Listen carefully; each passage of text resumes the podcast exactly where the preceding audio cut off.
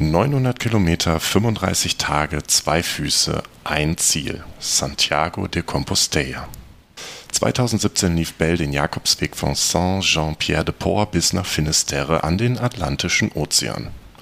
Dabei lernte sie nicht nur ihren Körper besser kennen und merkte, was alles in ihr steckt, sondern auch, dass sie in ihrem Leben einiges verändern möchte. Neben praktischen Tipps und Tricks teilt sie in dieser Folge ihre Erkenntnisse und was der Weg mit ihr gemacht hat. Kurz, mittel und langfristig.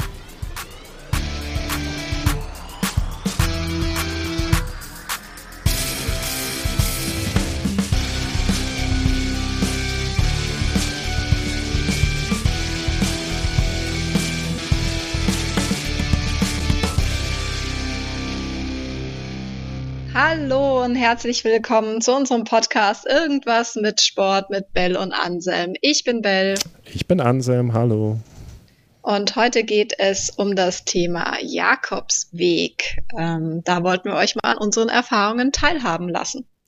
Ja, unsere Erfahrung ist äh, eine super Formulierung. Ich kann da bei dieser Folge nur sehr wenig beitragen, aber Bell, Jakobsweg, da bist du die Expertin, denn du bist den Jakobsweg gelaufen. Und da ist die erste Frage, wenn, wenn man jetzt sagt, ich bin den Jakobsweg gelaufen. Was ist denn eigentlich der Jakobsweg? Mal für die Zuhörer, die wahrscheinlich alle mal was vom Jakobsweg gehört haben. Aber was ist der denn? Wo geht der denn lang? Also eigentlich gibt es ein ganzes Netz an Jakobswegen. Theoretisch könnte man einfach auf seine, aus seiner Haustür treten und stünde wahrscheinlich schon auf dem Jakobsweg. Also wir wohnen ja in München. Da geht der Jakobsweg am Marienplatz los, richtig schön Richtung Schäftlern und dann weiter äh, Kloster Andex etc. Mm, aber letztendlich, ja, gibt's auch in Köln und Berlin Möglichkeiten, direkt vor der Haustür zu starten. Macht euch einfach mal schlau, googelt mal Jakobsweg und eure Stadt. Ähm, aber der klassische Jakobsweg, von dem man so spricht, wenn man ihn eigentlich meint, ist äh, der Camino Frances, ähm, der in Frankreich startet, in St. Jean-Pied-de-Port, am Fuße der Pyrenäen. Was leider auch bedeutet, ihr müsst über die Pyrenäen am allerersten Tag. Das war eine harte Etappe. Und dann einmal komplett durch Nordspanien hindurch bis äh, natürlich zu dem Ziel Santiago de Compostela, zu der Kathedrale, in die jeder möchte. Mm, und dann kann man theoretisch auch noch weiterlaufen bis an den Atlantischen Ozean nach Finisterre, was auch einige machen, was ich auch gemacht habe. Und es gibt auch noch paar Varianten in Spanien, zum Beispiel ähm, durch das Baskenland den Küstenweg äh, zu laufen oder auch durch Portugal. Zwei Wochen, glaube ich, dauert der, auch mit dem Ziel, äh, am Ende in Santiago de Compostela anzukommen. Mhm. Das heißt, das ist der Teil vom Jakobsweg, den du dann auch gelaufen bist. Hm, bist du den am Stück gelaufen oder? Ja, also ich äh, saß irgendwann in einem Café mit meiner besten Freundin, habe mir überlegt, so ja, wo könnte ich jetzt eigentlich nächstes Jahr hinreisen? Irgendwie hatte ich gerade keine Idee für eine abgefahrene, für ein abgefahrenes Reiseziel. Und dann sagte meine Freundin so, ja, lauf doch den Jakobsweg. Weil sie ist ihn schon mal gelaufen, also zwei Drittel. Das gibt's nämlich auch, dass man ihn nicht am Stück läuft, sondern dass man ihn sich irgendwie aufteilt. Ähm, es gibt Leute, die einfach jedes Jahr eine Woche von dem Jakobsweg machen und immer wieder dort starten, wo sie im Vorjahr aufgehört haben. Und sie hat das in drei Drittel unterteilt. Das letzte Drittel steht für sie noch aus. Die ersten zwei ist sie gelaufen und hatte mir eigentlich auch so gesagt, so hey, mach doch nicht den ganzen Weg, mach doch einfach einen Teil davon. Aber ich bin so der ganz oder gar nicht Typ. Also äh, ich habe mir gedacht, ich möchte das auch wirklich äh, als intensive Erfahrung haben, weil ich kann mir vorstellen, so eine Woche oder zwei Wochen zu laufen, das geht noch irgendwie. Ähm, aber ich dachte, wenn ich dort ankomme in Santiago de Compostela, dann will ich wirklich den gesamten Weg gelaufen äh, haben. Und das sind in dem Fall ich glaube, circa 800 Kilometer. Ich bin noch weiter an den Atlantischen Ozean gelaufen, nach Finisterra. Also ich habe insgesamt 35 Tage für 900 Kilometer gebraucht. Das sind im Schnitt 25 Kilometer pro Tag. Und ähm, ich habe auch keinen Ruhetag gemacht. Also ich hatte mir am Anfang so einen Etappenplan geschrieben und hatte mir so vier Ruhetage eingetragen und hatte dann aber auf dem Weg überlegt, so nee, ähm, ich hänge die lieber hinten dran und laufe eben noch weiter ans Meer und habe dafür dann diese vier Tage genutzt. Außerdem glaube ich, mein Körper wäre total durcheinander gekommen, wenn ich plötzlich einen Ruhetag gemacht hätte. Ähm, und man darf auch immer nur eine Nacht in einer Pilgerherberge übernachten, sonst gilt man nicht mehr als Pilger, sondern als Tourist. Das heißt, du musst eh, wenn du morgens aufstehst, irgendwie deine, deine Herberge wechseln und dann kannst du eigentlich auch 20 Kilometer zum nächsten Ort laufen. Hm. hm. Bevor wir mal so auf den, auf den Pilgeralltag eingehen, wie das so aussieht auf dem Jakobsweg, was mich interessieren würde, in letzter Zeit, so die letzten Jahre, habe ich das Gefühl, dass ja, gefühlt jeder diesen Jakobsweg gelaufen ist. So, ich habe das Gefühl, das ist so ein richtiger Hype. Man muss mal den Jakobsweg gelaufen sein. Und was ich da so raushöre von den Leuten, die das so erzählen, sind eigentlich so die verschiedensten Beweggründe. Die einen sagen, ich ähm, das ist für mich so ein spirituelles Ding, dass ich das laufe, um tatsächlich so äh, Gott nahe zu sein auf dem Weg. Die anderen sagen, ich sehe das als Challenge, dass ich, nur wie du sagst, über 800 Kilometer, 35 Tage am Stück einfach mal laufe. Die anderen sagen, naja, ich weiß nicht, was ich jetzt im Urlaub machen soll. Ich laufe jetzt einfach mal ein, Stück ähm, und wo, ohne Hintergedanken. Was mich interessieren würde, Bell, was war denn dein Beweggrund, warum du gesagt hast, ja, ich möchte jetzt, genau jetzt, diesen Jakobsweg laufen? Ja, eigentlich war es für mich tatsächlich so eine sportliche Challenge, dass ich mir dachte, boah, das würde mich jetzt interessieren, ob ich das überhaupt packe. Ich sah mich auch schon weinend am Wegesrand liegen oder irgendwie den Weg entlang kriechen oder so und habe mir einfach gedacht, so wie reagiere ich dann? Was mache ich dann? Also wie baue ich mich wieder auf? Wie motiviere ich mich? Was mache ich, wenn es nicht mehr geht? Wo ist meine Grenze? Und, und kann man darüber hinausgehen oder nicht? Also für mich war wirklich so ein bisschen dieser sportliche Aspekt im Vordergrund. Ich muss aber auch sagen, als ich den Weg dann gelaufen bin, ist der schnell ins Hintertreffen geraten. Also hm, ich habe dann schon gemerkt, weil man einfach so viel Zeit hat, über sich nachzudenken und über sein Leben nachzudenken, dass man mh, dann doch anfängt, so sehr viel zu reflektieren und äh, man erreicht so nach drei Wochen ungefähr das Cruise de Pharaoh. Das ist so dieses Eisenkreuz, ähm, wo man einen Stein ablegt, den man von zu Hause mitgebracht hat. Und dieser Stein, den du die ganze Zeit mit dir trägst, wobei du ja eigentlich darauf achtest, so wenig wie möglich an Ballast zu haben, symbolisiert so einen Ballast, den du mit dir selber rumschleppst. Also wir haben auf dem Jakobsweg auch immer gesagt, der Rucksack, den man innerlich trägt, ist größer als der Rucksack, den man eigentlich außen drauf hat auf dem Rücken. Das heißt, jeder hat irgendwie einen Grund, diesen Weg zu laufen, auch wenn er es, so wie ich, am Anfang gar nicht weiß oder den Grund noch gar nicht kennt. Aber nach drei Wochen jeden Tag dort zu wandern und in sich auch irgendwie zu gehen oder Gespräche mit anderen Pilgern zu haben, ähm, da hatte ich dann für mich meinen persönlichen Grund schon gefunden, was auch cool ist, weil du dann noch zwei Wochen Zeit hast, auf dem Weg so nicht mehr in die Vergangenheit zu blicken, sondern vielleicht auch in die Zukunft zu blicken und zu überlegen, okay, wie geht das Leben nach dem nach dem Weg weiter. Aber es gibt tatsächlich jede Vielzahl, also eine Vielzahl an Gründen, warum man den Weg läuft. Also es sind tatsächlich ähm, für einige Menschen religiöse Gründe. Äh, in meiner Gruppe, die sich dann irgendwann formiert hat, war ein äh, Chinese, der war Buddhist. Hm, der wurde auch überall herzlich willkommen geheißen. Also das, äh, der hat auch in Pilgerherbergen geschlafen. Also das spielt überhaupt keine Rolle, an wen du glaubst, ob du glaubst oder nicht. Und es gab einfach, ich habe sogar ein Paar äh, getroffen, das Flitterwochen am Jakobsweg gemacht hat. Ist auch immer die Frage, möchte man das tun? Äh, ist das die Vorstellung von Flitterwochen? Aber ähm, ja, es gab tatsächlich alles. Manche Leute laufen auch für eine verstorbene Person. Also wir hatten einen Abend in einer Herberge, wo wir Briefe gelesen haben von Pilgern, die über ihre Gründe geschrieben haben, warum sie laufen. Das war unheimlich berührend. Das hat uns alle irgendwie ja tatsächlich zu Tränen gerührt. Das war ein ganz tiefer Moment auch. Ähm, und wir haben dann auch alle unsere Gründe niedergeschrieben und äh, dort wieder in die Box gepackt, sodass die Pilger äh, nach uns quasi an den Folgetagen dann unsere Gründe lesen. Und das war irgendwie auch ein ganz besonderer Moment. Mhm. Schön. Hm, jetzt gibt es wahrscheinlich viele Zuhörer, die entweder den Jakobsweg auch schon gelaufen sind und sich in dem, was du da gerade erzählst, wiederfinden. Es gibt wahrscheinlich aber auch viele, die den noch nicht gelaufen sind, ähm, aber vielleicht mit dem Gedanken spielen, ihn mal zu laufen. Bell, nimm uns doch dann mal auf, auf so ein, in so einen Pilgeralltag mit. Wie fühlt man sich, wenn man dann vor dieser Herkules-Aufgabe, ich habe jetzt über 800 Kilometer an 35 Tagen und du stehst da an Tag 1. Wie fühlt sich das an? Wie sieht dann so ein Tag aus? Wie schläft man? Wie geht man mit Leuten um, die da auf dem Jakobsweg auch unterwegs sind? Magst du uns da mal mitnehmen? Ja, gerne. Also es ist, ähm, ich war hoch motiviert und es war aber auch total furchtbar. Man geht durch ein Wechselbad der Gefühle. Also ich bin ähm, von München über Madrid, glaube ich, ähm, nach Biarritz geflogen wenn mich nicht alles täuscht, und bin dann mit dem Bus zum Bahnhof und dann mit dem Zug nach St. Jean-Pied-de-Port. Klingt jetzt alles mega kompliziert, aber war dann tatsächlich eigentlich ganz easy.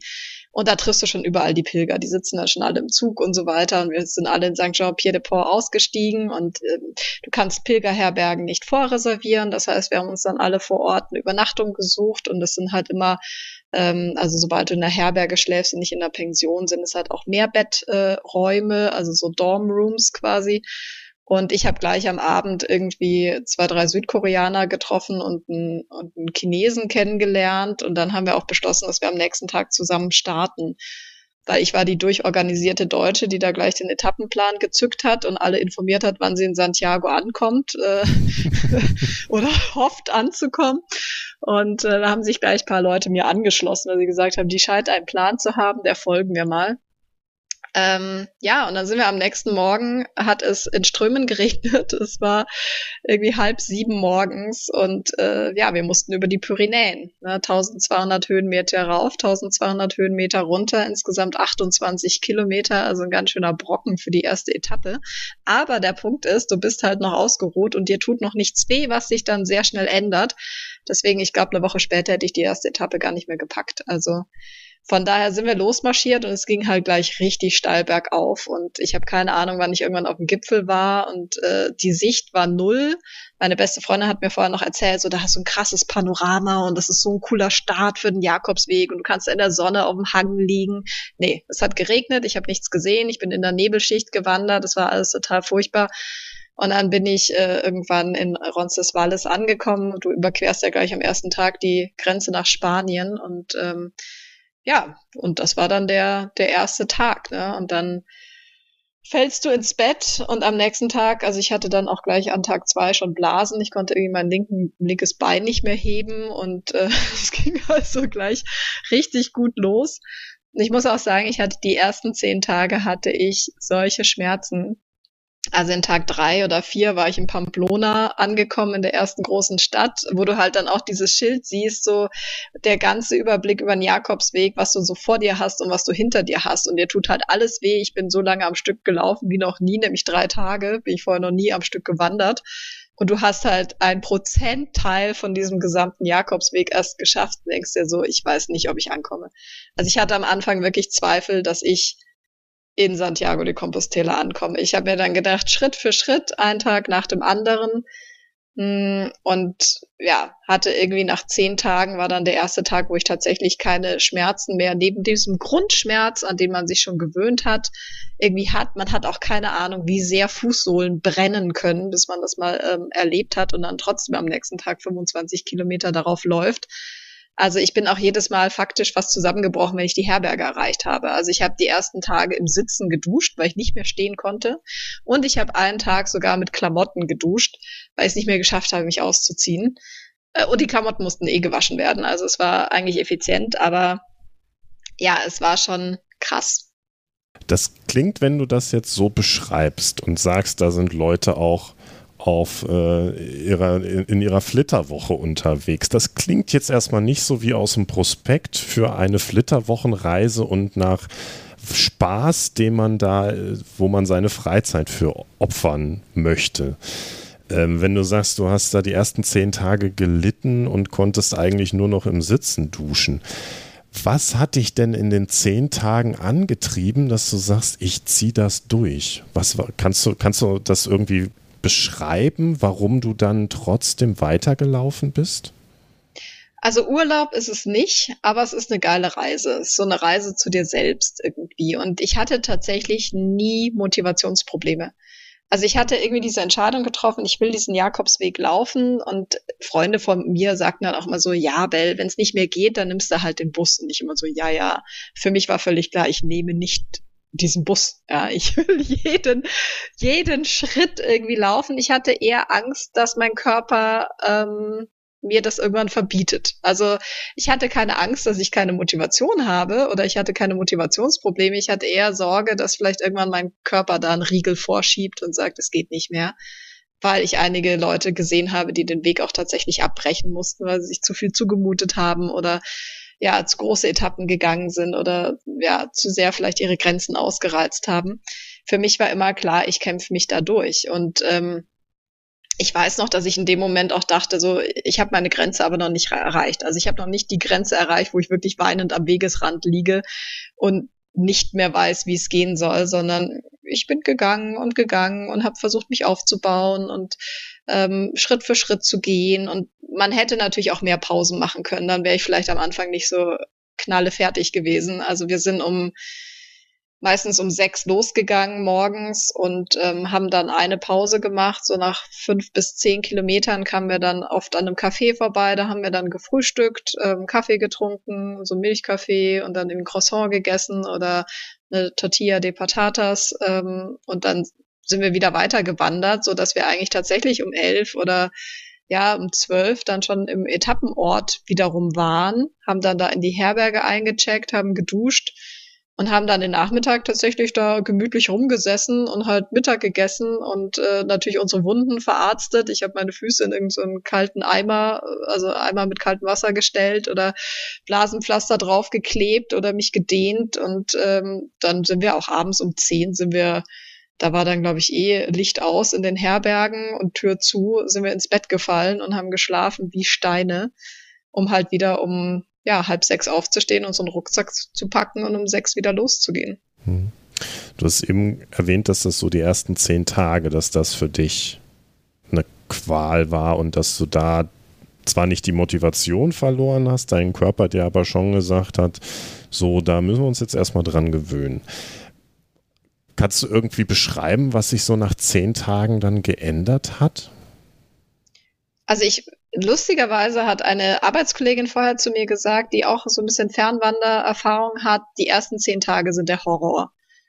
Und ich dachte mir davor so, naja, die ersten drei werden wahrscheinlich schwierig oder so, ne? Und ich bin aber froh, dass sie das zu mir gesagt hat, weil bei mir waren es tatsächlich zehn Tage. Und als hättest du die Uhr danach gestellt, an Tag elf ging es mir großartig. Also ich hatte ähm, diesen Grundschmerz, aber das, das war ja kein Thema mehr. Es gab keinen zusätzlichen Schmerz. Also ich konnte meine Beine wieder heben und meine Blasen waren weg. Und ja, es war einfach äh, total toll. Und du merkst dann auch so, dein Körper wird, wird fit, während du läufst. Also du kannst dich auf den Jakobsweg eigentlich auch nicht vorbereiten. Ja, natürlich hilft es, wenn du im Vorfeld viel zu Fuß gehst und dich auch so ein bisschen an dein Gepäck gewöhnst. Und ich habe auch so fünf Testwanderungen im Vorfeld gemacht, so zwischen 25 und 36 Kilometer. Mm, da war aber mein Gepäck, glaube ich, noch zwei Kilo leichter, als es dann tatsächlich auf dem Weg der Fall war. Und ich habe eigentlich eher so ein bisschen mein Equipment getestet. Aber ich bin im Vorfeld nie in meinem Leben zwei Tage am Stück gewandert. Und ich war bis dahin auch nicht der Mensch wie alle anderen in München, die irgendwie jedes Wochenende in die Berge rennen. Also Wandern erschien mir bis dahin echt dubios. Und deswegen kam so diese Idee, ich gehe jetzt den Jakobsweg für mich total aus dem Nichts. Also ähm, ich war jetzt nicht der begeisterte Wanderer, sondern es war für mich wirklich so von 0 auf 100. Ich habe mir erstmal die komplette Wanderausrüstung bei, bei einem Sportartikelhersteller bestellt und gekauft. Ich glaube, ich bin jetzt da Platin-Kunde oder so. Und ähm, ja, habe mich, hab mir alles gekauft, was ich brauche. Ich sah mega professionell aus und war aber überhaupt nicht mega professionell unterwegs. Und ja, an, an Tag 11 ging es mir großartig. Und dann wurde mein Körper auch immer fitter. Und das ist auch ein cooles Gefühl, wenn du merkst, wie schnell das eigentlich geht. Also wenn du halt in deinem Job irgendwie neun Stunden pro Tag auf dem Stuhl sitzt und dann überquerst du plötzlich zu Fuß die Pyrenäen und läufst einmal quer durch Spanien, ist das schon äh, ein richtig cooles Gefühl. Und äh, ja, am Ende wirfst du halt nach einer 30 Kilometer Etappe deinen Rucksack in die Ecke und sagst zu den Leuten, okay, lasst uns die Stadt entdecken und spazierst halt nachmittags nochmal irgendwie fünf, fünf, sechs Kilometer durch die Stadt. Ähm, und das ist dann alles gar kein Thema mehr. Hm. Hast du gemerkt, wie sich Geist und Körper, wie sich die Anstrengung, ähm,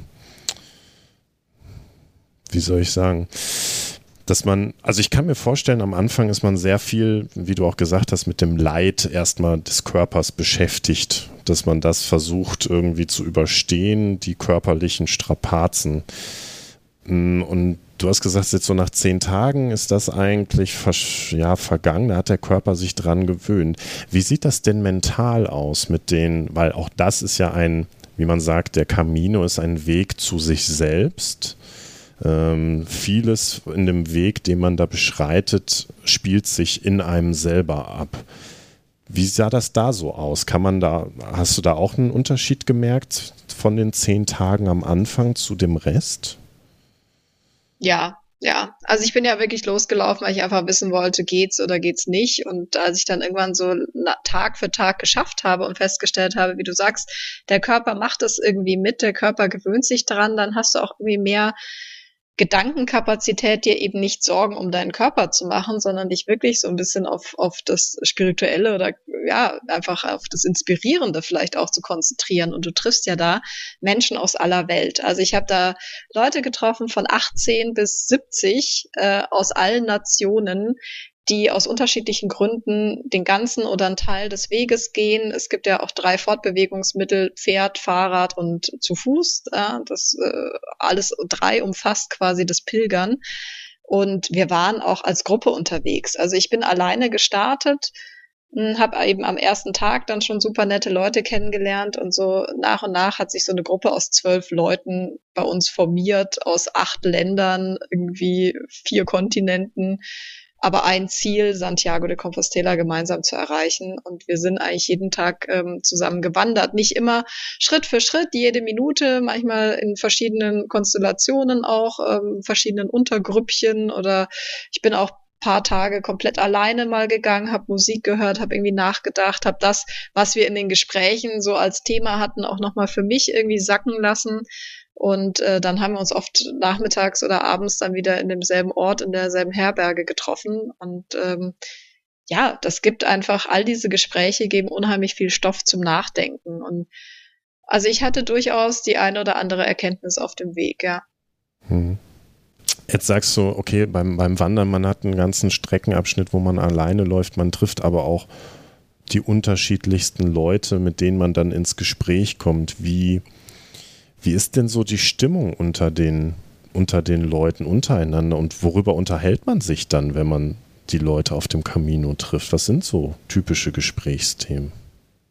Also die Menschen sind alle total großartig. Also ich habe ja im Vorfeld auch gelesen, oh Gott, und der Jakobsweg ist so voll und jeder läuft den jetzt so ein Stau auf dem Jakobsweg und dachte mir so, Gott, ja, dann äh, zwängt man sich durch so eine Menschenmasse irgendwie durch Spanien. Auf sowas habe ich überhaupt keine Lust. Aber ganz ehrlich, all die Leute, die man da trifft, sind einfach so unglaublich interessant und inspirierend, jeder für sich. Und ähm, das heißt auch immer so, jeder, den du triffst, ist ein Lehrmeister, ja, oder kann dir irgendwas beibringen oder so. Und du triffst einfach so viel unterschiedliche Menschen, dass jede Begegnung an sich bereichernd ist. Also ähm, unsere Gruppe, die sich da so formiert hat, ähm, da haben wir alles Mögliche besprochen. Also an dem Tag, wo ich äh, wirklich eine krasse Blase auf meiner Ferse hatte und ich schon aufgestanden bin und kaum zur Toilette kam und mich fragte, wie soll ich jetzt 25 Kilometer auf dieser Blase wandern? Ähm, da hat mir einer aus den USA, aus Boston, hat mir die Baseball-Regeln erklärt. Ja. Und das hat irgendwie vier Stunden gedauert, weil die offenbar äußerst kompliziert sind mit allen Ausnahmeregelungen, die es da gibt. Aber ich war dann irgendwie abgelenkt und ähm, habe irgendwie diesen furchtbaren Tag hinter mich gebracht und ich weiß nicht, was ich ohne Baseball getan hätte. Äh, aber es gab auch Momente, da haben wir unsere Nationalhymnen gesungen. Oder ähm, ja, einfach du hast so viel Zeit, ja. Und das ist halt auch das Coole, wenn am Ende wusste, glaube ich, diese Gruppe, mit der ich gewandert bin, jede Einzelheit, jedes Detail von meinem Leben und umgekehrt.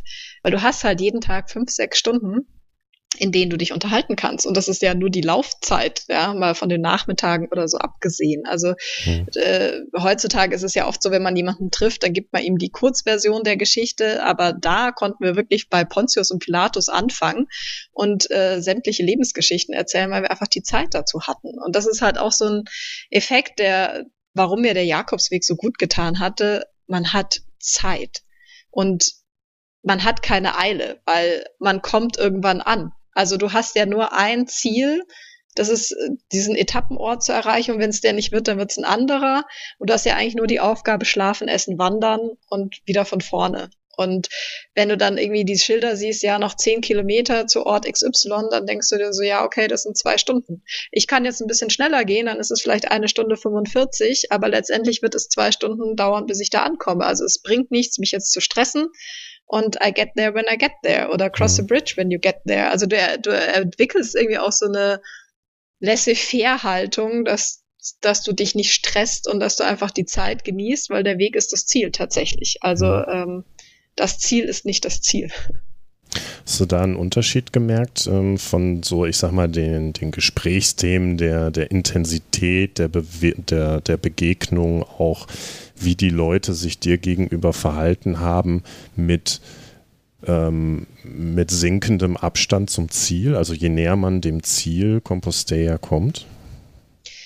Also die Gespräche waren generell sehr intensiv, weil man ja auch oft darüber spricht, warum läuft man diesen Weg. Und das ist dann schon sehr persönlich eigentlich für viele Menschen, warum sie diesen Weg gelaufen sind. Also auch, ich wusste das ja nicht am Anfang schon, warum ich diesen Weg laufe. Ich hatte meine Aha-Effekte tatsächlich dann so auf dem Weg, dass ich ähm, für mich persönlich auch gemerkt habe, je näher ich dem Ende kam, desto langsamer bin ich gegangen. Ich habe irgendwann für mich festgestellt, ich will gar nicht ankommen hm. weil ähm, ich gar nicht mehr zurück wollte in dieses Hamsterrad. Also ich hatte halt einen anstrengenden Job, der total erfüllend war, aber halt mit super vielen Geschäftsreisen. Mein ganzes Leben war so durchgetaktet und irgendwie hektisch und ich war ganz oft gestresst und mir ist aber eigentlich erst auf dem Jakobsweg, als ich diese krasse Entschleunigung hatte, weil du bewegst dich ja mit 5 kmh fort. Und das fünf Wochen. Also ich bin in diesen fünf Wochen ja nicht einmal Bus gefahren oder in ein Taxi gestiegen, sondern ich bin alles zu Fuß gegangen. Und diese krasse Entschleunigung hat mir erst gezeigt, in welchem Hamsterrad ich davor war. Und so ging es natürlich ganz vielen, die irgendwelche Erkenntnisse hatten auf dem Weg und dann natürlich überlegt haben, ja, okay, aber wie setze ich das im Alltag um? Und deswegen ist das das Ende des Jakobswegs ist eigentlich erst der Anfang, weil mhm. du all die Erkenntnisse, die du in der Zeit gesammelt hast, ja versuchen willst, in deinen Alltag irgendwie zu integrieren. Und das natürlich nicht so einfach ist. Und irgendwie war dieser diese Zeit auf dem Jakobsweg wie so eine Seifenblase, wie so eine, wir haben immer gesagt, eine Camino-Bubble, weil ähm, man so behütet ist und irgendwie ist es so eine, so eine tolle Zeit. Und es hat mich auch so ein bisschen erinnert, als wir die Weiterbildung zum systemischen Coach und Business Trainer gemacht haben. Das war auch eine intensive Zeit in einer ganz, ganz tollen Gruppe mit großartigen Menschen, wo du sehr viel über dich selber lernst und viele Aha-Effekte hast, aber danach geht es halt weiter. Und danach musst du überlegen, wie setze ich das jetzt alles im, im Alltag um und was davon nehme ich mit und was lasse ich vielleicht auch in dieser Bubble ähm, bleiben. Da würde ich tatsächlich gleich nochmal drauf, drauf zurückkommen, dieses, ähm, was nehme ich von, von dem Weg mit. Aber was mich noch interessieren würde, jetzt läufst du über 800 Kilometer, 35 Tage in einer Gruppe, die sich ja, erweitert, mal schrumpft, aber so man sieht ja auch regelmäßig dieselben Gesichter, mit denen man sich dann auch sehr intensiv austauscht, wie du sagst. Kannst du uns beschreiben, was das für ein Gefühl ist, wenn man dann nach 35 Tagen mit diesen Leuten am Ziel ankommt? Was macht das mit einem? Es ist extrem emotional. Also wir hatten ja eigentlich so zwei Punkte des Ankommens, einmal in Santiago de Compostela, wo wir wirklich zu zwölf angekommen sind, also wirklich unsere Gruppe, die sich da formiert hat auf dem Weg. Wir sind auch die letzten zwei Etappen haben wir zu einer zusammengelegt und sind dann 57 Kilometer gelaufen mit Übernachten im Wald. Und äh, dann, weil wir zum Sonnenaufgang oder ja äh, am Morgen dann in Santiago de Compostela ankommen wollten, ähm, und dann stehst du vor dieser Kathedrale, die damals leider in ein Baugerüst gehüllt war. Also wir haben sie nicht wirklich gesehen. Und ähm, das war natürlich äh, äußerst emotional. Also wir hatten irgendwie eine Weinflasche dabei, die einer von uns äh, netterweise geschleppt hat und äh, haben dann erstmal geheult und uns in den Armen gelegen. Und dann siehst du ja immer wieder Leute auf den Platz kommen, die eben auch gerade ankommen. Das geht ja den ganzen Tag so. Ähm, wir haben es dann leider auch nicht in die, äh, in die Kathedrale geschafft, weil die Bustouristen irgendwie vor uns da waren und dann war die schon voll. Das heißt, ich bin 800 Kilometer durch Spanien gepilgert und bin nicht in die Kathedrale Santiago de Compostela reingekommen. Aber das war dann auch gar nicht so schlimm, weil ähm, ich muss sagen, nach fünf Wochen oder nach vier Wochen damals in der Natur hat mich, ähm, haben mich diese Menschenmassen in Santiago total überrollt. Also da sind eben sehr viele, die mit dem Bus anreisen, weil sie da schon immer hin wollten, was ja auch völlig fein ist. Und ähm, du kriegst ja auch so eine Urkunde, wenn du den Jakobsweg gelaufen bist. Dazu musst du die letzten 100 Kilometer gepilgert sein, musst du auch mit deinem Pilgerausweis dann so äh, nachweisen. Da sind dann Stempel drin bei jeder Herberge. Und deswegen ist es auf den letzten 100 Kilometern auf dem Jakobsweg unglaublich voll. Das heißt, jedem würde ich eigentlich raten, fangt wirklich am Anfang an. Also fangt in St. Jean-Pied-de-Port an. Da starten die, die wirklich Bock auf den ganzen Weg haben oder auch Zeit dafür haben. Und da ist der Spirit nochmal ein ganz anderer. Also auf den letzten 100 Kilometern Kilometern wurde ich dann irgendwie auch so von Leuten überholt, die nur so einen Tonbeutel irgendwie auf dem Rücken hatten und die sich dann umdrehten und zu mir sagten so, oh, bist du schon müde? Wo ich mir dachte so, hey, du bist an Tag zwei, ich bin an Tag, keine Ahnung, 28, fuck you, ähm, lass mich in Ruhe, du Depp. Aber das, ähm, ja, das gehört halt auch dazu. Und deswegen waren wir dann auch froh, also ein Teil von uns ist eben sechs Stück, äh, sechs Leute von uns sind weitergelaufen an den Ozean und ganz ehrlich, dort anzukommen, hat mir viel mehr bedeutet als in Santiago. Ich bin einfach so ein Meer-Fan und ähm, du läufst einfach immer nach Westen ähm, fünf Wochen lang. Und dann kommst du, also du kommst bei der Kathedrale in Santiago an und sagst, okay, ich bin jetzt da und dann gehst du ja trotzdem weiter, weil du musst zu deiner Herberge. Ja, also es ist auch nicht wirklich so ein Endpunkt. Und wenn du aber in Finisterra ankommst, was ja auch übersetzt heißt, das Ende der Welt, weil die Leute damals dachten, es ist das Ende der Welt, aber es ist halt der Ende, das Ende jetzt quasi meines persönlichen Jakobsweges gewesen, dann kommst du an dem Ozean an, da steht ein Leuchtturm, vor dir sind die zerklüfteten Felsen, vor dir liegt das Meer und du kannst faktisch nicht weitergehen. Es geht nicht, du musst umdrehen und gehst das allererste Mal nach fünf Wochen halt Richtung Osten statt Richtung Westen. Und direkt an dem Leuchtturm steht halt auch so ein Stein. Ähm, da steht drauf null Kilometer. Also das ist so die letzten 100, 150 Kilometer. Findest du immer wieder diese Steine, die dir zeigen, wie viele Kilometer noch übrig bleiben. Und dann kommst du halt bei diesem null Kilometer Stein an.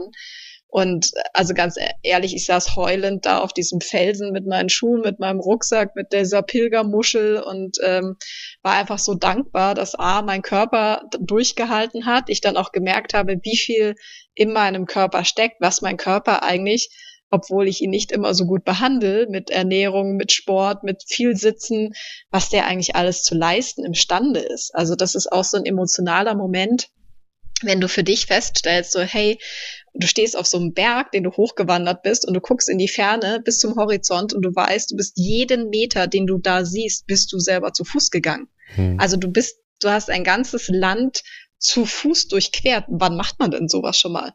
Ja, und theoretisch, wenn du die Zeit hättest, könntest du die ganze Welt zu Fuß durchqueren. Ja, der eine kürzer, der andere länger, aber ähm, es ist machbar und das zeigt dir einfach auf, wie, wie stark du bist, ja. Und das ist auch so, so ein Aspekt, den du halt dann auch mitnimmst, weil du denkst, hey, ich habe ein Land durchquert, ich kann, ich schaffe total vieles, auch in meinem Alltag. Hm. Tatsächlich, ich bekomme Gänsehaut, wenn du davon erzählst, ich laufe bis in eine Richtung und da geht es nicht weiter und ich drehe jetzt rum. Und ich muss an dem Punkt spielt bei mir im Kopf dann immer äh, der Film Forrest Gump ab, der auch was wahrscheinlich auch relativ ähnlich ist. Ne? Er ist halt einfach mal losgelaufen und hat damit zum einen Zeit für sich gehabt, zum anderen andere Menschen inspiriert und hatte keinen Plan. Er ist einfach gelaufen, bis es nicht mehr weiterging. Und dann ist er umgedreht und ist dann halt zurückgelaufen. Und da hast du ja eben schon mal gesagt, dass auch das etwas ist, was einen wahnsinnig beschäftigt, auch auf dem Weg schon. Dieses, was passiert denn, wenn ich dann umdrehe? Und vorab nochmal, was sind denn so für dich in diesen 35 Tagen, was sind denn so vielleicht die drei wichtigsten Erkenntnisse, die du auf diesem Weg zu dir selbst mitgenommen hast? Magst du uns da irgendwie was, was verraten, was dich da so, was dir da so nachhaltig hängen geblieben ist? Also ich habe mir tatsächlich in meinem Tagebuch, was ich ja auch da geführt habe, immer so Lessons learned, so eine Liste gemacht, wenn mir wieder so ein Gedanke kam, der, den ich irgendwie festhalten möchte, auch reingeschrieben. Letztendlich ist es einfach mal machen. Ja, also äh, wie gesagt, ich hatte eigentlich überhaupt keine Wandererfahrung, habe aber gedacht, das ist ja eine großartige Idee, den Jakobsweg im Ganzen äh, als Stück zu laufen und habe es dann auch einfach gemacht. Ja, es ist, glaube ich, ganz oft so, dass man Träume hat oder Ideen hat und die aufschiebt und sich denkt so, ja, irgendwann mache ich das mal oder so, so, nee. Also natürlich kann man nicht immer alles sofort äh, umsetzen und vielleicht muss man auch erstmal ein bisschen Geld sparen, wobei der Jakobsweg auch wirklich eine sehr billige Reise- und Urlaubsvariante ist. Und ähm, man hat irgendwie Zweifel und Sorgen, ist es jetzt eine gute oder ist es schlechte Idee, aber manchmal findest du es auch erst heraus, indem du es einfach machst. Ja, und das habe ich mir so ein bisschen jetzt mitgenommen, einfach mal machen, nicht immer zu viel, nicht alles zerdenken, sondern auch einfach mal tun. Dann natürlich irgendwie so äh, sehr, sehr praktisch für den Jakobsweg Schritt für Schritt.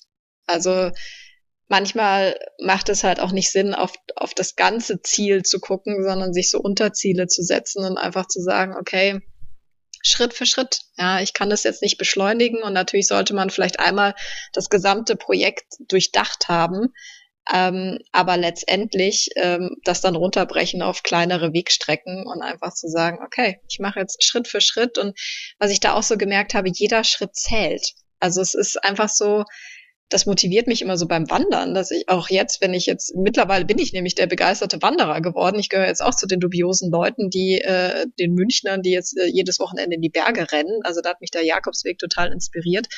Jeder Schritt zählt. Also es ist nichts umsonst. Also jeder Schritt, den ich da auf dem Jakobsweg gelaufen bin, hat mich Santiago de Compostela näher gebracht und genauso beim Wandern. Jeder einzelne Schritt, den du da bergauf machst und ist er noch so hart, bringt dich dem Gipfel näher und so ist es auch im Leben. Ja, also natürlich geht man vielleicht mal in die falsche Richtung oder vielleicht ähm, macht man etwas, was, was sich eher als, als schlecht herausstellt, aber es bringt dich trotzdem weiter. Deswegen jeder einzelne Schritt zählt. Und dann natürlich am Ende, das Ende ist nicht, also das Ende ist erst der Anfang. Also der Jakobsweg ist eben nicht abgeschlossen, wenn du in Santiago ankommst, sondern da fängt eigentlich deine Reise für dich selber auch erst an.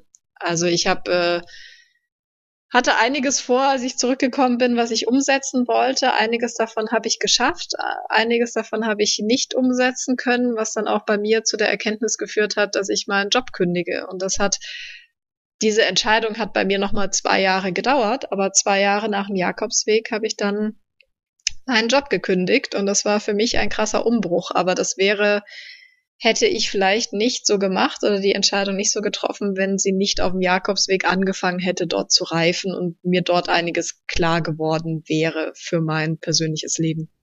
Jetzt sind wir ja im Podcast irgendwas mit Sport und unsere Intention ist ja den Leuten nicht Erfahrung und eine Meinung aufzubinden, sondern wir haben uns ja auf die Fahne geschrieben, dass wir Impulse geben, sodass sich jeder selber für sich individuell das mitnehmen kann, was er so aus einer Podcast-Folge mitnehmen möchte. Vom Jakobsweg, was ist dein Impuls? Was möchtest du unseren Zuhörern mitgeben? Ja, auf jeden Fall einfach mal machen. Das war ja eine meiner Erkenntnisse. Aber ja, es war für mich persönlich wirklich die, die geilste Reise, die ich je gemacht habe. Ich kann mir auch gut vorstellen, nochmal irgendwann einen Fernwanderweg zu laufen, ob es der Jakobsweg ist oder ein anderer mal dahingestellt. Es gibt ja noch einige andere coole Wege. Aber ja, vielleicht als Impuls für euch einfach, A, geht mehr zu Fuß. Also überlegt einfach mal, ähm, wie sehr sich das äh, entschleunigt, wenn man sich die Zeit nimmt, zu Fuß zu gehen. Natürlich dauert es länger von A nach B und vielleicht klappt es nicht immer im Alltag, aber ähm, ja, man nimmt sich dafür einfach mal mehr Zeit und entdeckt auch mehr am Wegesrand irgendwie so die kleinen Details. Und es kann jetzt vielleicht nicht jeder den Jakobsweg laufen, aus welchen Gründen auch immer, aber ähm, vielleicht auch aus dem Grund, sich nicht so viel Urlaub nehmen zu können, um wirklich fünf Wochen Jakobsweg zu investieren. Auf der anderen Seite mh, hm, ist es auch manchmal eine Frage, was, was gönne ich mir und was leiste ich mir und ähm, sich vielleicht selber doch mal so weit zu priorisieren und zu sagen, ja, ich nehme mir fünf Wochen Urlaub, ob es dann für den Jakobsweg ist oder für was anderes. Äh, manchmal geht dann doch mehr, als man im ersten Moment denkt. Und ähm, ja, ansonsten einfach jeder Schritt zählt, jeder Schritt bringt euch irgendwie weiter und überlegt euch, wo ist euer Ziel, wo wollt ihr hin und vielleicht könnt ihr das auch irgendwie runterbrechen und vielleicht merkt ihr dann auch, wie viel in euch steckt und äh, ja, wo euer Weg ist, weil der Weg ist das Ziel. Hm.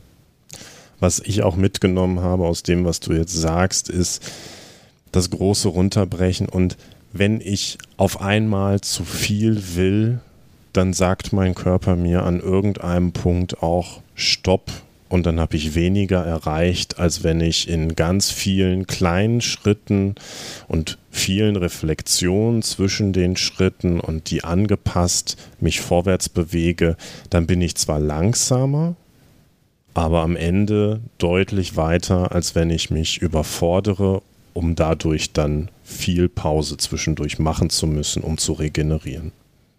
Also was ich auf dem Jakobsweg gelernt habe, ist, dass Talent und Fitness nicht alles ist, sondern dass Durchhaltevermögen und Willensstärke und Motivation so viel mehr ausmacht und so viel mehr zählt und die Menschen tatsächlich weiterbringt. Also Talent ist nicht alles und Fitness ist nicht alles. Natürlich sollte man auf seinen Körper auch achten, aber ähm, ja, mit der richtigen Motivation lässt sich extrem viel erreichen. Das ist doch ein schönes Schlusswort. Wir hoffen, dass ihr einige Impulse aus in dieser Folge Bells Erfahrungen, die sie mit uns geteilt hat, meine sind da eher limitiert, ähm, mitnehmen könnt. Schreibt uns gerne, was eure Erfahrungen in dem Bereich sind. Seid ihr schon mal den Jakobsweg gelaufen? Ähm, was hat euch fasziniert? Was waren eure Erkenntnisse, die ihr mitgenommen habt? Oder aber auch, wenn ihr sagt, hey, das hat mich hier total inspiriert, ich möchte den auch mal laufen, sagt uns gerne auch mal Bescheid, was euch denn motiviert, was eure Beweggründe dafür wären, diesen Weg, sei es jetzt im Inneren oder sei es auch im Äußeren, auf euch zu nehmen. Und wir hören uns dann in der nächsten Folge wieder, wenn es wieder heißt Irgendwas mit Sport mit Bell und Anselm. Bis dahin, ciao. Ciao.